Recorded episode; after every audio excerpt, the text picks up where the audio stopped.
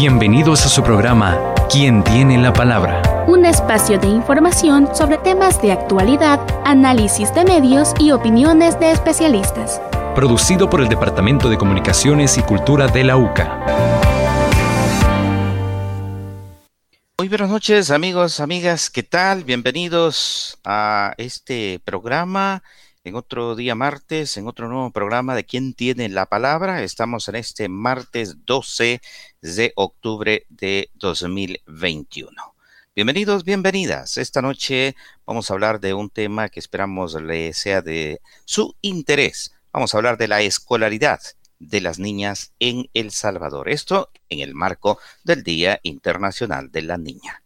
Y tenemos como invitada a través de la conexión Meet a Yesenia Segovia. Ella es asesora nacional de género de la organización Plan Internacional. Buenas noches, Yesenia. Bienvenida. ¿A quién tiene la palabra? Gracias. Buenas noches a todos y todas quienes escuchan este programa. Es un gusto estar con ustedes.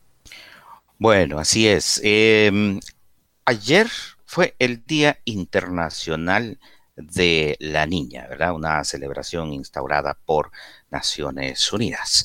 Vamos a escuchar una nota de inmediato, una nota que nos ha presentado, o más bien que nos ha elaborado nuestro equipo de producción. Los hechos más importantes de la realidad nacional e internacional. Una reflexión sobre los problemas de actualidad. Todo esto y más en tu sección Cápsula Informativa. El Día Internacional de la Niña se celebra a nivel mundial el 11 de octubre y fue decretado por las Naciones Unidas para estimular el debate sobre las principales problemáticas que enfrentan las niñas y promover las políticas públicas necesarias para cambiar su realidad. Según la Organización de las Naciones Unidas para la Educación, la Ciencia y la Cultura, UNESCO, no todas las niñas y adolescentes en El Salvador tienen acceso a la educación, ya que durante las últimas décadas su educación ha estado en segundo plano, y con la llegada de la pandemia por COVID-19, esta situación ha empeorado y dejado al descubierto la profundización de la vulneración de sus derechos, limitando así su desarrollo personal. El informe presentado este mes por el Fondo de la Población de las Naciones Unidas hace especial énfasis en el poder desigual que tienen las mujeres y niñas en las diversas regiones del mundo y en determinados contextos, para tomar decisiones autónomas respecto a varias dimensiones recogidas en los Objetivos de Desarrollo Sostenible. Las niñas y adolescentes del país dejan sus estudios por diversos motivos. Entre ellos se encuentran los embarazos no deseados. Datos del Ministerio de Salud indican que durante 2019 hubo 554 embarazos de niñas entre 10 a 14 años, y en 2020 se reportaron 500. Mientras que los embarazos de adolescentes entre 15 a 19 años en 2019 fueron 14.716 y para 2020 hubo 12.428. Como otro punto se encuentra la desigualdad de género. Las niñas y adolescentes se enfrentan a una sociedad machista, la cual se ve diariamente reflejada, y que como consecuencia las niñas y adolescentes tienen más responsabilidades domésticas que los niños. Incluso algunas familias les prohíben asistir a un centro de educación para obligarlas a trabajar en casa. Y como último, se encuentra la falta de recursos económicos. Según cifras del MINED, cada año alrededor de 40.000 niñas y adolescentes no logran terminar sus estudios básicos. Y en la actualidad existen muchas niñas que por falta de recursos económicos no pueden asegurar si terminarán dichos estudios. Para quien tiene la palabra, Fátima Brizuela y Diego Ayala. Edición Gabriela Romero. Bueno, y ahí teníamos la nota que nos pone en contexto, que ha sido preparada por nuestro equipo de producción y nos presentaban pues esos datos interesantes, ¿verdad? Eh, Yesenia, eh, ¿cuál es el estado eh, de la niñez en, nuestro país, específicamente las niñas, ¿verdad? Eh, a propósito de un informe global y un informe local también que ha presentado Plan Internacional. Sí, bueno, gracias de nuevo por incluir entre su agenda este tema tan importante y de visibilizar la situación de las niñas y de las adolescentes en el país. En efecto, cada 11 de octubre se conmemora el Día Internacional y el Día Nacional de la Niña, es decir, también a nivel de país lo conmemoramos como una fecha eh, importante y clave para colocar en la agenda de la población y en la agenda de tomadores y tomadoras de decisión realidad de género que enfrentan las niñas. En ese sentido, como plan internacional, eh, con la idea o con el afán de visibilizar esas condiciones y esas brechas de género que muchas niñas y adolescentes enfrentan en nuestro país, llevamos a cabo un estudio, el estudio sobre la situación de género de las niñas y de las adolescentes en El Salvador, abarcando los años 2020 y 2021.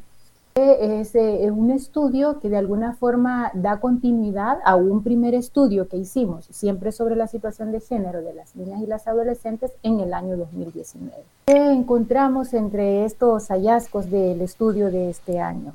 Para Plan era importante indagar qué había ocurrido con las niñas y las adolescentes en el país, especialmente en los departamentos en donde Plan implementa programas y proyectos, indagar en torno a eh, derechos fundamentales, por ejemplo, el derecho a la educación, el derecho a la salud, el derecho a una vida libre de violencia, el derecho a vivir en entornos protectores y también a el derecho a vamos a decir, al no trabajo infantil, ¿verdad? De las niñas y las adolescentes.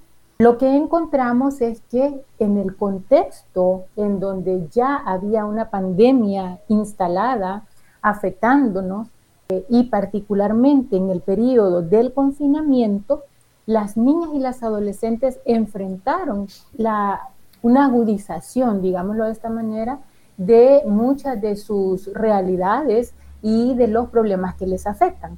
Por ejemplo, en el tema de relativo a la educación, en el contexto de la pandemia y de confinamiento, eh, encontramos que para el 2020, el año 2020, eh, un 5.8% de las niñas del área rural no habían estudiado, por ejemplo, y que en general para el 2021, el 6.6% de las niñas no se encontraba estudiando. Es decir, que durante ese contexto, muchas de las niñas y de las adolescentes vieron afectado su derecho a la educación.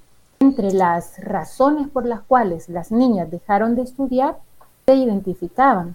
Por un lado, el tema relacionado a eh, el impacto económico que había tenido las familias, en donde las niñas tenían que, o las familias tenían que eh, decidir si enviar o no enviar, o que continuara o no continuara con la educación, las niñas o los niños. Y en ese caso, ante la falta o, los limitados recursos económicos, las familias priorizaban, muchas de ellas, en la educación de los niños y no de las niñas. Entonces, esa es una segunda razón.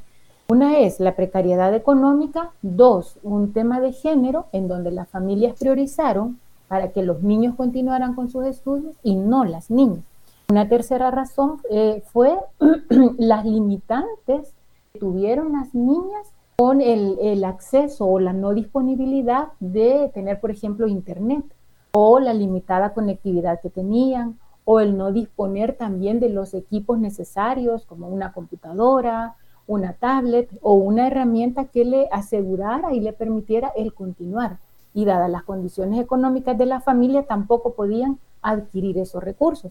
Entonces, eso es, es preocupante de cara a que cuando una niña una adolescente deja de estudiar, ve afectada otras condiciones y otros de sus derechos. El tema de la salud, el tema de su relevo, el tema de posponer su proyecto de vida, en fin, muchas situaciones que podemos seguir conversando, pero quería iniciar destacando ese tema, esos datos de cómo se vio impactado el derecho a la educación en ese contexto de pandemia y particularmente durante el confinamiento. Como me llama la atención un dato que ha dado usted y es eh, esto de que en, estos tiempos todavía se sigue privilegiando eh, en una situación de crisis el que los niños eh, sean quienes terminen educándose en contra del sacrificio eh, de, la formación, de la educación de las niñas. ¿Qué es lo que provoca esta situación todavía? ¿Es una cuestión cultural o qué está pasando en, en, la, en nuestra familia, en nuestra sociedad? Sí, claro. Interesante su pregunta. Recordemos que vivimos en, en un contexto en donde persisten muchas normas de género. Esto quiere decir muchas ideas arraigadas y muchas prácticas que históricamente han venido reforzando el, hecho, por ejemplo, que eh, es más importante que estudie un niño porque el niño cuando crezca va a ser el principal proveedor de la familia, va a ser el que lleve o genere ingresos para la familia. En ese sentido es más importante para eh, muchas familias el enviar a los niños a las niñas porque se considera que las niñas son para el entorno o el espacio privado, para los oficios de la casa o para, para qué va a estudiar si al final se va a casar, se va a acompañar, va a tener hijos e hijas y va a estar en el cuidado de la casa. Esas normas tradicionales de género persisten, están ahí, arraigadas en muchas personas, arraigadas en muchas de las, de las comunidades o entornos en donde las niñas, las adolescentes crecen. ¿Y cómo se traducen o cómo se expresan? Bueno, en hechos concretos como este. Se prioriza en quien se supone que va a ser el principal proveedor de la familia. Y en ese sentido también se hace una subvaloración de la condición de las niñas, de, eh, de ellas como sujetas de derechos, derechos integrales. Entonces, esa es una de las, de las lecturas que podemos hacer en cuanto a por qué se prioriza con la educación de los niños y no de las niñas. Pero por otro lado... Bien, ustedes en este estudio... Sí, dígame. Eh, en este estudio hicieron un mapeo y vieron eh, si son similares o son iguales las condiciones, eh, digamos, de discriminación de los derechos de las niñas o de violentación de los derechos de las niñas, en este caso a la educación y la salud, en eh, territorios rurales que en territorios urbanos? Sí, sí, sí. Tratamos de identificar esas diferencias y lo que encontramos es que, por ejemplo, en el año 2020, el 4.9% no estudió y de estas, el 5.8% eran del área rural y 2.1% del área urbana. Es decir, que había una marcada diferencia también. Mucho más relevo o muchas mayores desventajas en el caso de las niñas y de las adolescentes de la zona rural. De igual forma, en el caso del, eh, para el año 2021 no se encontraba estudiando el 6.6%, perteneciendo al área urbana el 3.1% y al área rural el 7.6%.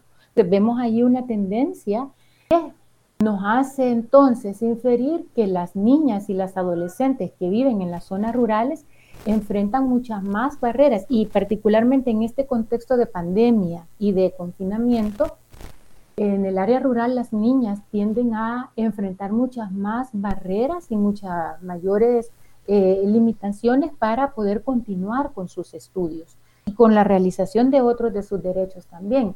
Ahora, no significa esto que en el caso de las niñas del área urbana se les haga más fácil o, tengan esas brechas, digamos, con, menor eh, desventaja. No significa eso, porque si vemos los datos, pues también las niñas de zona urbana se ven afectadas, se han visto afectadas en este contexto. Pero sí es importante hacer esa diferenciación porque eh, con evidencias como esta, tomadores y tomadoras de decisión pueden tomar acciones enfocadas en priorizar por zonas también, enfocadas en fortalecer prioritariamente a eh, grupos de zonas rurales, por ejemplo, sin descuidar, por supuesto, las poblaciones de zonas urbanas, pero en la medida de ir eh, priorizando también con la respuesta a estos grupos.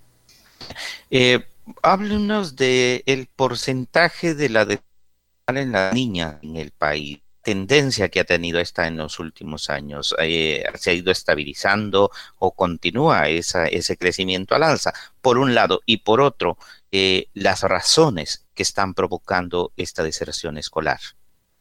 algunas ya las mencionó, pero si hay otras que, que, valga la pena mencionar. Sí, fíjese que quisiera hacer referencia también a cómo el tema tanto de la salud de las niñas y en particular de los embarazos no deseados y, forzados o a temprana edad, también influye para que su derecho a la educación se vea truncado o se vea limitado.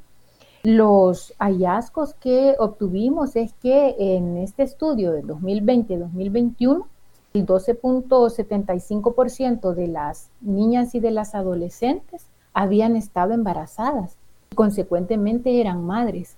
Estamos hablando que este estudio lo realizamos con niñas desde los 10 hasta los 18 años. Quiere decir, niñas que están en pleno proceso de desarrollo, de crecimiento y salieron embarazadas, aquí lo conectamos también con otra situación que las afecta particularmente a ellas, que tiene que ver con el tema de la violencia sexual, de cómo muchas de estas niñas encontraron o enfrentaron en pleno confinamiento situaciones de abuso sexual en su entorno inmediato, que en el confinamiento estaban en la casa, se supone que estaban bajo el cuidado de sus familias y fueron allí donde muchas de estas niñas enfrentaron situaciones de abuso sexual.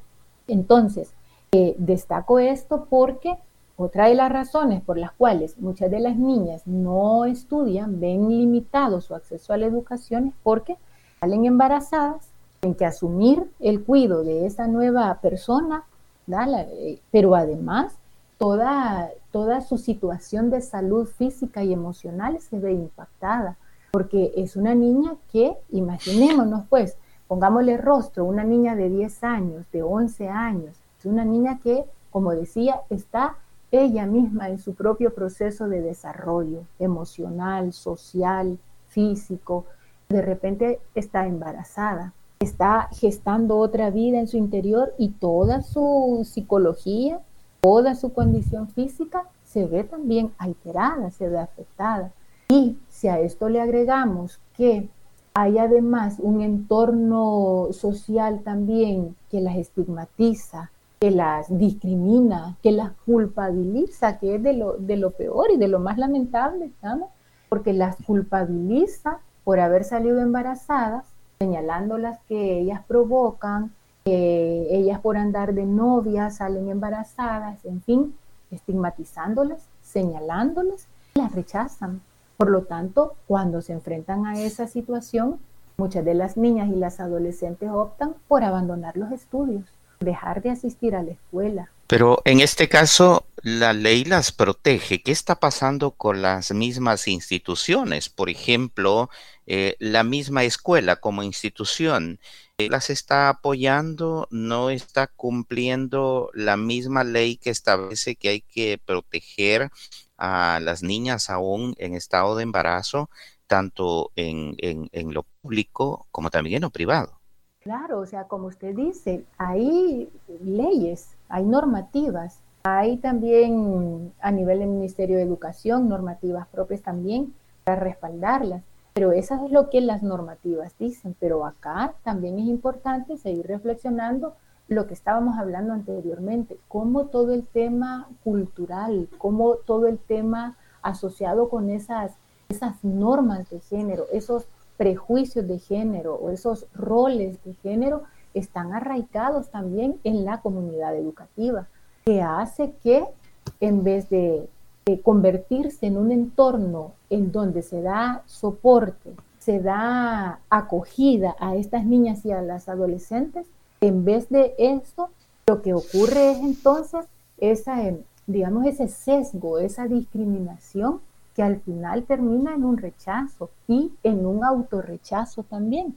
Porque al existir un entorno adverso, no favorable, pues, ¿qué hacen las niñas? Se desmotivan, se sienten que están solas, que no tienen, aunque la normativa diga que no se puede expulsar a una niña porque ha salido embarazada o porque es madre, pero pues eso es una situación que ya en lo, en lo cotidiano que viven muchas niñas y adolescentes se traduce en prácticas que están allí instaladas históricamente, eh, culturalmente, generacionalmente. Sí, no, a lo mejor quizás no hay, no termina, un caso de estos no termina en expulsión, pero sí en estigma. Exacto, termina en estigma, termina en señalamiento y en culpabilización de la niña. Entonces, eso es lo que, lo que hacemos pues esa reflexión, ¿verdad? Y esa también análisis respecto a que mientras no vayamos deconstruyendo esa forma de pensar que, que después se convierten en comportamientos, en, actos concretos de rechazo, de estigma de las niñas y las adolescentes, mientras no vayamos identificando todos esos prejuicios, todas esas normas de género, se van a seguir reproduciendo estas situaciones y vamos a encontrarnos con hechos como este. Quiero comentarles, también en el estudio indagamos sobre la salud mental de las niñas y las, adolescentes y los datos nos preocupan porque lo que encontramos es que, por ejemplo, les preguntábamos a las niñas si durante el tiempo del confinamiento, de la cuarentena, eh, cómo se habían sentido emocionalmente, qué sentimientos o qué emociones habían experimentado. Y las niñas nos expresaban que durante ese tiempo habían tenido momentos de mucha tristeza, de mucha ansiedad e incluso, y esto es lo que nos preocupa también, habían sentido que su vida no vale nada, que su vida no tiene sentido, que es mejor morirse. Es decir, esto lo, lo conecto con el tema del suicidio. El tema del suicidio y para las personas que están escuchando, padres, madres, cuidadores, es un tema que debe preocuparnos como país, porque ahí mucho, la, la niñez, la adolescencia son etapas en donde las personas son altamente vulnerables a los mensajes que reciban de su entorno, a la violencia que puedan encontrar en su entorno. Y muchas de las niñas y adolescentes ven en la posibilidad del suicidio una alternativa para huir de la violencia sexual. Por ejemplo, cruzamos las variables de riesgo frente al suicidio y violencia sexual. Y se obtuvo que 29.3% de las niñas afectadas por violencia sexual intentaron alguna vez suicidarse, quitarse la vida. Esto es grave. De nuevo, insisto, si le ponemos rostro, si pensamos en una niña, en una adolescente que conozcamos, que es cercana a nosotros, a nosotras, la imaginamos en una situación como esta, afectada por abuso sexual. Probablemente uh, ese abuso cometido por un ser querido cercano, el papá, el tío, el abuelo, el primo, el hermano, el novio, en fin, víctima de abuso sexual. Queda embarazada, solo ahí estamos hablando de situaciones traumáticas e impactantes en la vida de esta niña o adolescente. Y luego el rechazo social, la, el estigma, la discriminación, la revictimización que puede enfrentar, el haber perdido sus redes de apoyo, eh, su proyecto de vida, pues claro, muchas de estas niñas y adolescentes van a encontrar en la posibilidad del suicidio una alternativa para escapar de toda esa realidad. Esos son algunos de los hallazgos que hemos obtenido. Bueno, eh, Yesenia, ¿cuáles han sido las acciones recientes de las instituciones estatales o, o las si han habido políticas recientes del gobierno eh, para tratar de enfrentar estas situaciones que, que, que, que ustedes han descubierto en este estudio o para potenciar los mismos derechos de las niñas y las adolescentes. Hablo de instituciones, por ejemplo, como el CONNA eh, o la institucionalidad que tiene que ver con eh, los, el, el, el, desarrollo o el impulso que debe dársele a la juventud, a las niñas adolescentes. Sí, mire, consideramos que los esfuerzos para asegurar que las niñas y las adolescentes tengan las condiciones que merecen y que les corresponden, porque son sus derechos. Allí tenemos un rol todas las instancias corresponsables y responsables. El Estado es la instancia garante de derechos, es quien tiene que asegurar y garantizar que todas las niñas, niños y adolescentes tengan todos sus derechos asegurados. Eh, hay retos y fuertes desafíos porque eh, sabemos que el tema de, de, la pandemia nos sacudió fuertemente a nivel mundial y a nivel de país y se sabe que no es, no es fácil cuando los países además pasan por situaciones económicas difíciles como país y por lo tanto ahí es donde los estados se ponen a prueba en relación a las prioridades que establecen en sus políticas públicas, en qué grupos priorizan, en qué problemáticas enfocan esfuerzos y redoblan también esfuerzos para que el presupuesto no falte también y para desplegar todos los programas y acciones que sean necesarios. Y acá estamos hablando de la evidencia en este estudio que ha hecho Plan con una población enfocada en los departamentos en donde implementamos programas. Hemos tenido estos resultados. Bien, no podemos generalizar para todo el país, pero sí son, es, son datos importantes, es evidencia, nos puede permitir y bueno, a tomadores y tomadoras de decisión les puede servir de base para hacer una interpretación o una proyección de cómo podría estar entonces a nivel de todo el país la situación de las niñas y de las adolescentes. Y a partir de eso entonces revisar los programas puedan tener las distintas instancias que tienen que ver con niñez, no solo el CONNA, sino el ISNA, el Ministerio de Salud, todas las instancias que están ahí pues para asegurar que los derechos de la población se cumplan, ¿verdad? Se garanticen. Es el mismo Ministerio de Educación para detener la, la, la, deserción. Claro, claro, para detener la deserción y para incentivar y motivar también la continuidad de la, de la educación de las niñas y de las adolescentes, lo cual pasa, como ya decíamos, lo que hemos identificado es que hay distintas situaciones que están ahí afectando, influyendo para que las niñas deserten. Entonces, ¿qué significa? Que al tener una radiografía de esta realidad que enfrenta esta población, entonces hay que enfocar acciones a eso, a atender si hay problemas, por ejemplo, de conectividad, de falta de recursos, de falta de, qué sé yo, del Internet, bueno, entonces habrá que priorizar con eso. Si estamos acá hablando también que encontramos situaciones que tienen que ver con la seguridad y entornos protectores de las niñas y las adolescentes, entonces habrá que orientar acciones para generar entornos que, que, valga la redundancia, que aseguren y que permitan que las niñas estén libres de violencia de género, libres de violencia sexual, que las niñas no pueden seguir eh, siendo vistas como de menor valor, como objeto para el placer de otros, para que los otros hagan sobre el cuerpo de las niñas lo que desean, no, se puede, ¿verdad? Entonces, si tenemos estos hallazgos, es importante ir tomando cartas en el asunto. En el caso del plan internacional, quiero comentar eh, también qué hacemos. En el caso del plan, por eso generamos estos estudios, para que nuestras intervenciones se basen en evidencia y los modelos de intervención que diseñamos sean que estén relacionados a dar respuesta a estas, digamos, estas brechas existentes. Por ejemplo, bueno, Yesenia, eh, dejamos esa parte para luego del corte, son las 7 con 31 minutos, me dicen que vamos a un cambio comercial. Cuando volvamos, continuamos hablando en detalle sobre este punto. Muy bien. Ya regresamos. En la internet puedes buscarnos en nuestra página web www.ysuca.org.sb, en Twitter como arroba ysuca917 y en Facebook como Radio YSUCA 91.7 FM. YSUCA, contigo en la nueva era digital.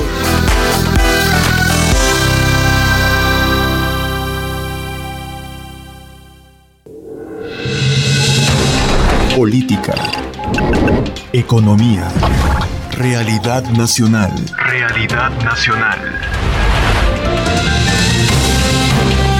Te invitamos a que no te pierdas nuestro espacio de la entrevista, de lunes a viernes a las 7 de la mañana.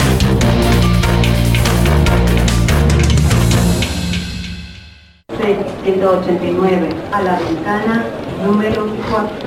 Buen día, vengo a hacer un depósito a mi cuenta. Claro que sí. Bienvenido a este banco, señor COVID. Sus abonos son tres o cuatro diarios y van en aumento. A veces pueden ser cinco o más los que caen. Mm, bueno, pero en total usted ya pasa de los dos mil. Y ya voy a abonar más. Mire la fila, pues, bien juntitos todos. Recuerda seguir las normas de bioseguridad aunque estés vacunado. El COVID ya no distingue edades. Un mensaje de JSUCA.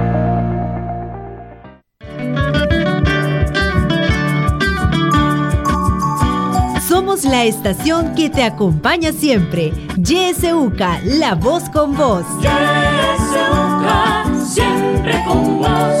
91.7, la voz con vos.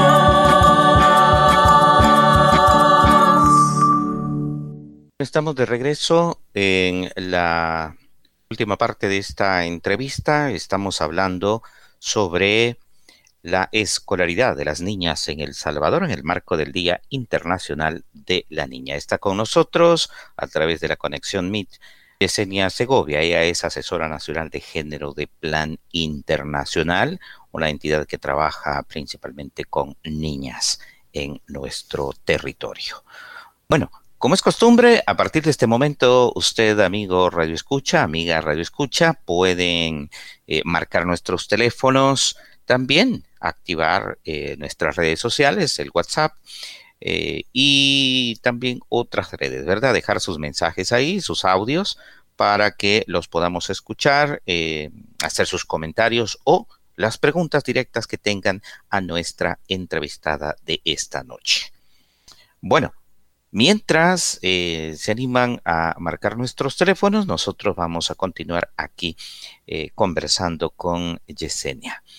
Eh, teníamos eh, algo pendiente todavía del, del, periodo anterior, Yesenia. Estaba conversando sobre, eh, o estaba más bien explicando sobre estas iniciativas que, tienen como institución. Sí, gracias. Quería, antes de referirme a esto, también mencionar que entre los hallazgos del estudio, encontramos que siempre en el tema de la violencia de género y violencia sexual que enfrentaron las niñas y las adolescentes, uno de los hallazgos que identificamos es que la violencia sexual la vivieron también a través de las redes sociales, entre ellas el Internet, por ejemplo, el WhatsApp y otras redes encontramos que 2.5% de las niñas, bueno, no tenía acceso a Internet, pero además las que sí tenían acceso al Internet enfrentaron situaciones de acoso sexual y de violencia sexual en estas redes sociales. La plataforma más usada para acosar a las niñas, como ya decía, es Facebook reportada por 26.8% de las niñas y de las adolescentes. Ellas expresaban que a través de esta plataforma fueron víctimas de constante acoso sexual, fueron víctimas de presión, por ejemplo, para tener alguna situación sexual con la persona que la estaba pues acosando. Eso también es preocupante porque, bueno, en este contexto de pandemia, las niñas continúan, muchas de ellas, en teleestudio por lo tanto, requieren estar conectadas, requieren disponer de redes sociales y no siempre están bajo la supervisión de personas adultas, porque pues las personas adultas tienen que trabajar o no conocen bien el uso y el manejo de las redes sociales, entonces no tienen ese acompañamiento.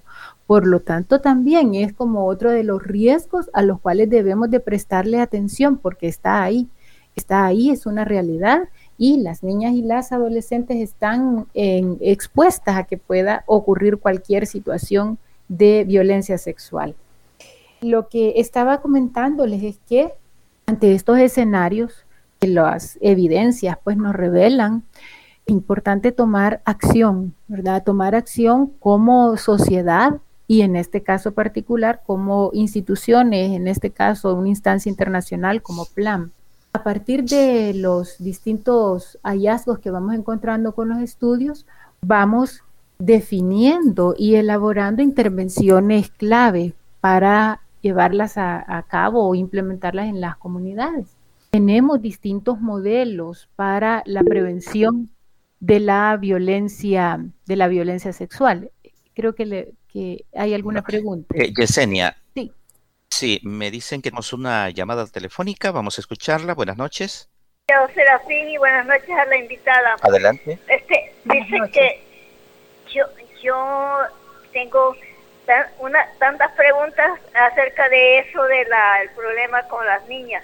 Este, por ejemplo, en cuanto al puede suceder, ya sea víctima de violación ya sea en casa, ya sea también en, en los centros escolares, este, a través de tal vez el maestro o, no sé quiénes más, porque hay problemas. Este, dice que le voy a contar la historia cuando yo estaba pequeña. mis papás, ellos me aconsejaban y me decían a mí, hija, no, no se vaya a quedar dentro del aula con el profesor. No, no, ellos sabían por qué me decían ese consejo. Entonces, y también en cuanto a las amistades, este, mi papá siempre, mis padres siempre los aconsejaban a nosotros de, de niñas que no fuéramos confiar en las personas que los podían intimidar, a, a llevarlos a, un, a, algo de, de, la sexualidad. Vayan, eh, hay tiempo, habían tiempos que uno no sabía qué era lo del sexo y vaya, si antes la hembra caía en el error era por ignorancia, pero ahora se ha visto que hay algo que está bien descubierto, la tecnología, y, y ahora los niños bien lo saben todo, bien todo, mejor que uno de adulto. Solamente. ¿Cómo no? Bueno, gracias por su participación. Vamos a escuchar también un audio que tenemos ahí pendiente. Adelante. Buenas noches. Este, me gustaría preguntarle a la invitada que tiene de plan, ¿verdad? Eh, experta en género, que es lo referente a cuando ella dice que solo eh, las familias ponen más a estudiar a los niños que a las niñas y se enfocan que que los niños terminen sus estudios y, no las niñas. Eh, me gustaría que mencionara esos estudios que ellos han, que han hecho como institución, en cuáles municipios o departamentos se da eso. Y los padres de familia, de acuerdo a lo que ellas ven, cuál es el nivel de educación o de religiosidad que tienen. Eh, y, y, cómo es el modelo de familia que ven que eh, si en, eh, esas prácticas, ¿verdad? Porque a lo largo de lo que yo he visto con las familias cercanas, conocidos, eh, compañeras de trabajo, siempre ponen a estudiar a los niños y a las niñas independientemente pues del sexo. Entonces, no sé de cuándo son esos estudios que ella está mencionando. Muchas gracias. Bueno, gracias a usted por su participación. Ahí hay una pregunta directa, entonces, Yesenia, adelante. ¿Cómo no? Pensé que íbamos a, recibir más para hacer después una sola, pero bueno, quiero referirme, referirme a la llamada. Eh, creo que ya no. Sí, adelante. Eh, sí, bueno, gracias a, la señora y al señor que han llamado y que están atentos al programa. Con relación a la participación de la señora, quisiera referirme primero a, a ello. Sí, fíjese que es importante, eh, señora, que precisamente estemos pendientes como personas adultas, padres, madres, docentes, en fin, familia, de eh, qué es lo que los niños, las niñas ven en las redes sociales, qué es lo que están consumiendo, qué información les está llegando, porque no siempre es que esa información sea información adecuada. Muchas veces, como ya decíamos, los resultados del estudio dicen que a través de las redes sociales están siendo víctimas de acoso sexual y pueden estar en riesgo de incluso de caer en una situación de trata o de explotación sexual. Entonces acá, en resumen, el llamado es para que mantengamos siempre una buena comunicación, una adecuada comunicación y cercanía con los hijos e hijas para estar al tanto, ¿verdad?, de las situaciones que están viviendo, así como de posibles peligros en los que puedan estar. En relación a la pregunta concreta que hacía el señor también, qué bueno que, que esté ahí eh, atento a lo que estamos diciendo. Fíjese que este estudio lo hemos hecho entre el año 2020 y 2021, es decir, es un estudio reciente de plan internacional. Y como decía hace un momento, lo hicimos en los departamentos en donde plan implementa programas. San Salvador Sur, Chalatenango, La Libertad, Cuscatlán, Cabañas y en San Vicente. Y como decía, si bien no podemos generalizar que esto ocurre en todas las familias del país, en los 14 departamentos, pero sí nos permite tener una idea de cómo se está moviendo la situación de género, de discriminación en muchas familias en nuestro país. Esto no es una digamos, no es una situación de que porque queremos em, favorecer, como a veces se cuestiona o a veces se interpela y se pregunta, ¿por qué colocan o quieren que se priorice con las niñas y las adolescentes? No es que se quiera que se priorice con ellas y se relegue a los niños, que ahora se haga lo contrario, ¿verdad? Que a los niños ya no se les mande a la escuela y que solo se les mande a las niñas. Ojo, no es eso es al contrario, estamos hablando de los mismos derechos para todos y todas, sin dejar relegado a nadie, pero que históricamente, y lo estamos viendo con estos estudios, porque en el estudio que hicimos en el año 2019, también la tendencia de los resultados fue por ahí, las niñas con mayor relego, con mayor eh, retraso en el acceso a la educación, pues lo que se busca es generar y asegurar todas las condiciones para que no haya población como las niñas y las adolescentes que se nos están quedando atrás en el estudio, porque es un derecho que ellas tienen. Es un derecho al cual, si todavía hay deudas en el país, se tiene que hacer justicia para que todas las niñas y las adolescentes puedan ir a la escuela.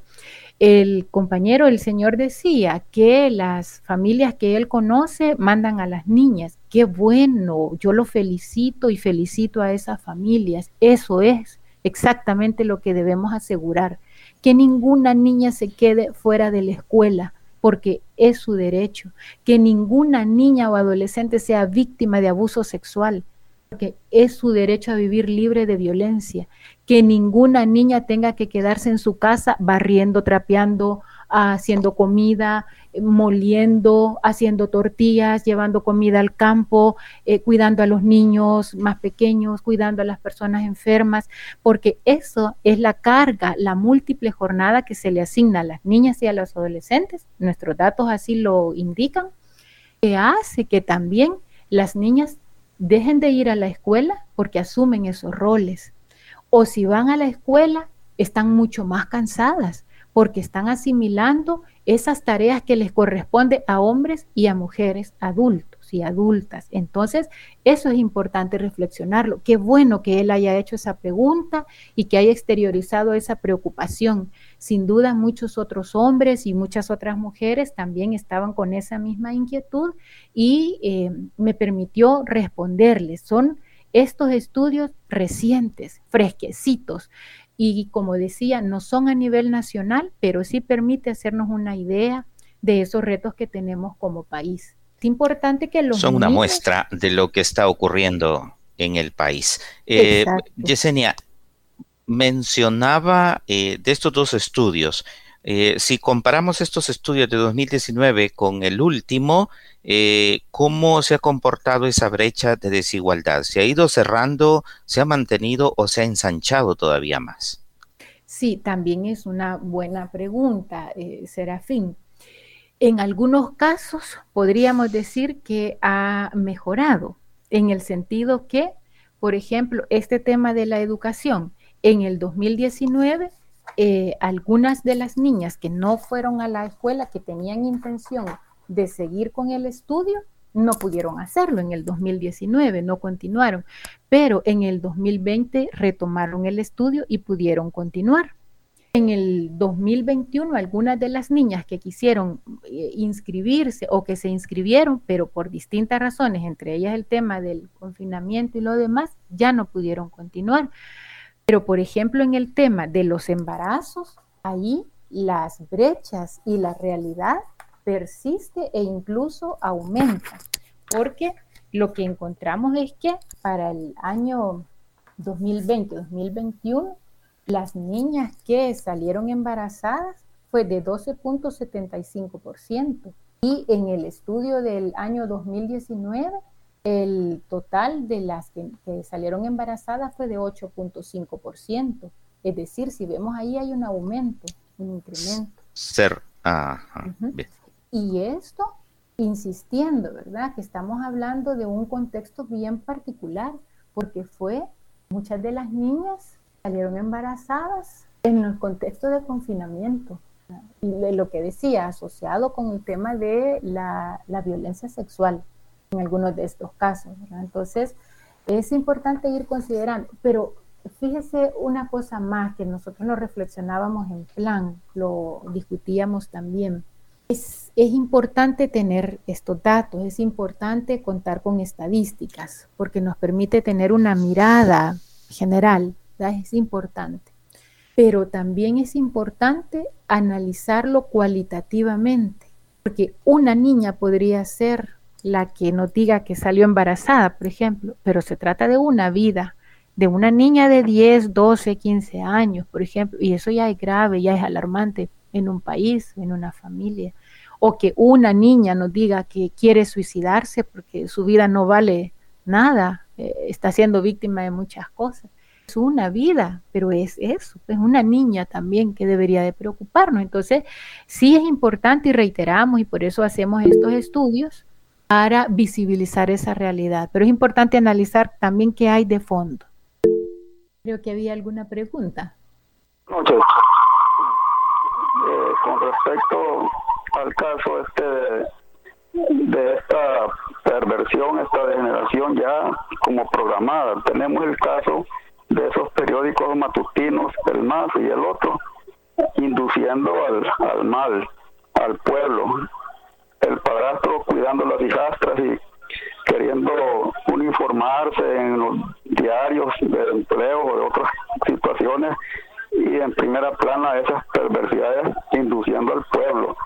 Se oye vergonzosamente, yo creo que Guatemala, Honduras, Nicaragua, mucho menos Costa Rica, no tendremos casos de 40, 10 y 40, parece que se dice, menores de edad, diariamente, diariamente embarazadas y, y esto sinceramente como que es algo ya diseñado a pervertir al pueblo, degenerarlo y más población de hijos sin padre y además de esta enfermedad, esta pobreza, esta que induce a todo este mal. que estudiáis sobre eso de que a nivel centroamericano creo que vergonzosamente son estas estadísticas? Muy buenas noches. Bueno, buenas noches y gracias por su participación. ¿Una reacción, Yesenia?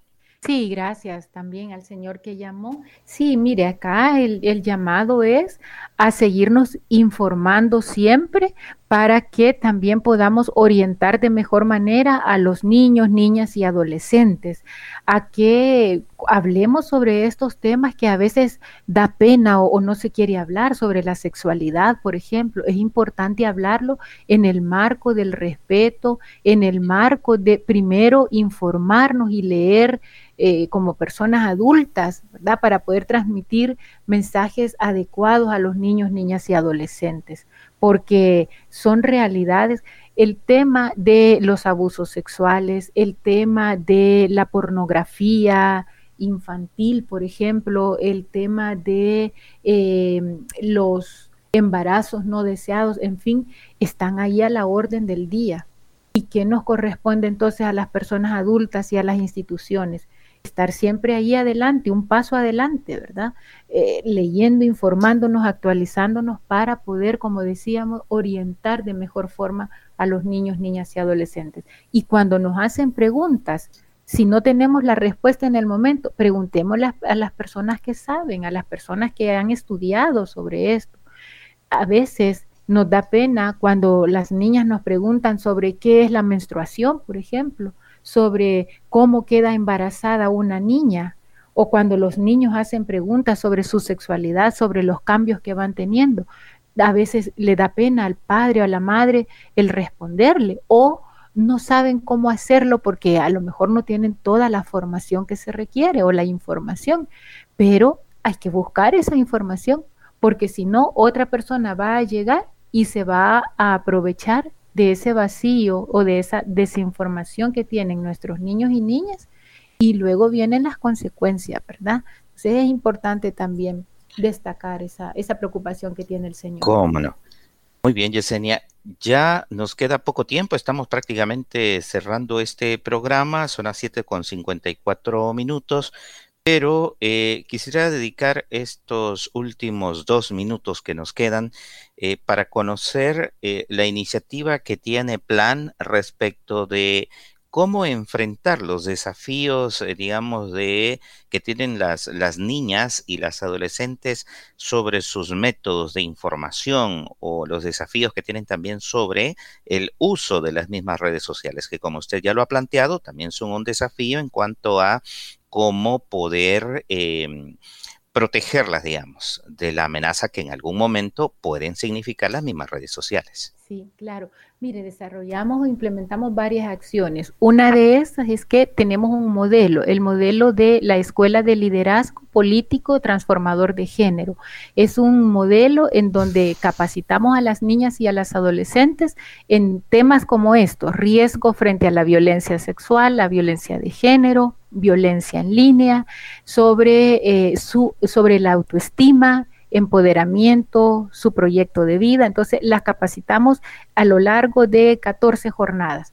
Pero también hemos desarrollado una guía. Tenemos una guía para ser trabajada también en línea sobre riesgos o peligros que enfrentan los niños, las niñas en las redes sociales. Es una guía que se las podemos compartir.